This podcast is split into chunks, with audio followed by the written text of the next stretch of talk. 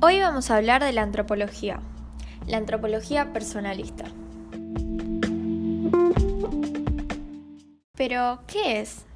Primero podemos hablar de que la antropología es la ciencia que estudia los aspectos físicos y manifestaciones sociales y culturales de las comunidades humanas, y el personalismo es la corriente filosófica que pone énfasis en la persona.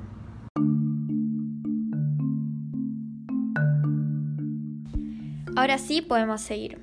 La antropología personalista se puede explicar simplemente con un ejemplo. Desde que un ser humano nace, su entorno le indica cómo comportarse. Podríamos decir que el ser humano es ser entre humanos. Se considera que el ser humano debe tener el proceso socializador para contar con los recursos propios del mismo, como nacer en comunidad, con un lenguaje, tradiciones, normas. En fin, relacionarse con humanos para poder comportarse como tal.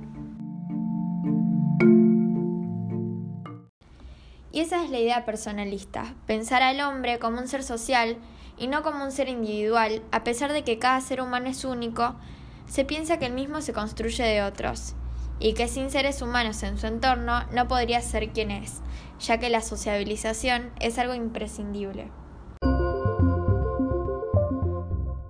El personalismo también habla de la persona como ser espiritual, a cómo somos relacionados con nuestro cuerpo, nuestra conciencia.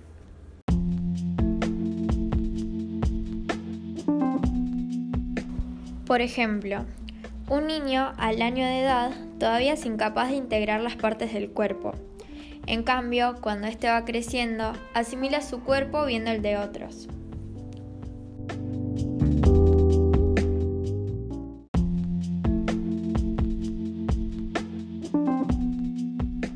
Por consiguiente, hablamos de antropología personalista para responder a las preguntas que nos hacemos sobre nuestra existencia, como por ejemplo, ¿quién soy y quién debo ser?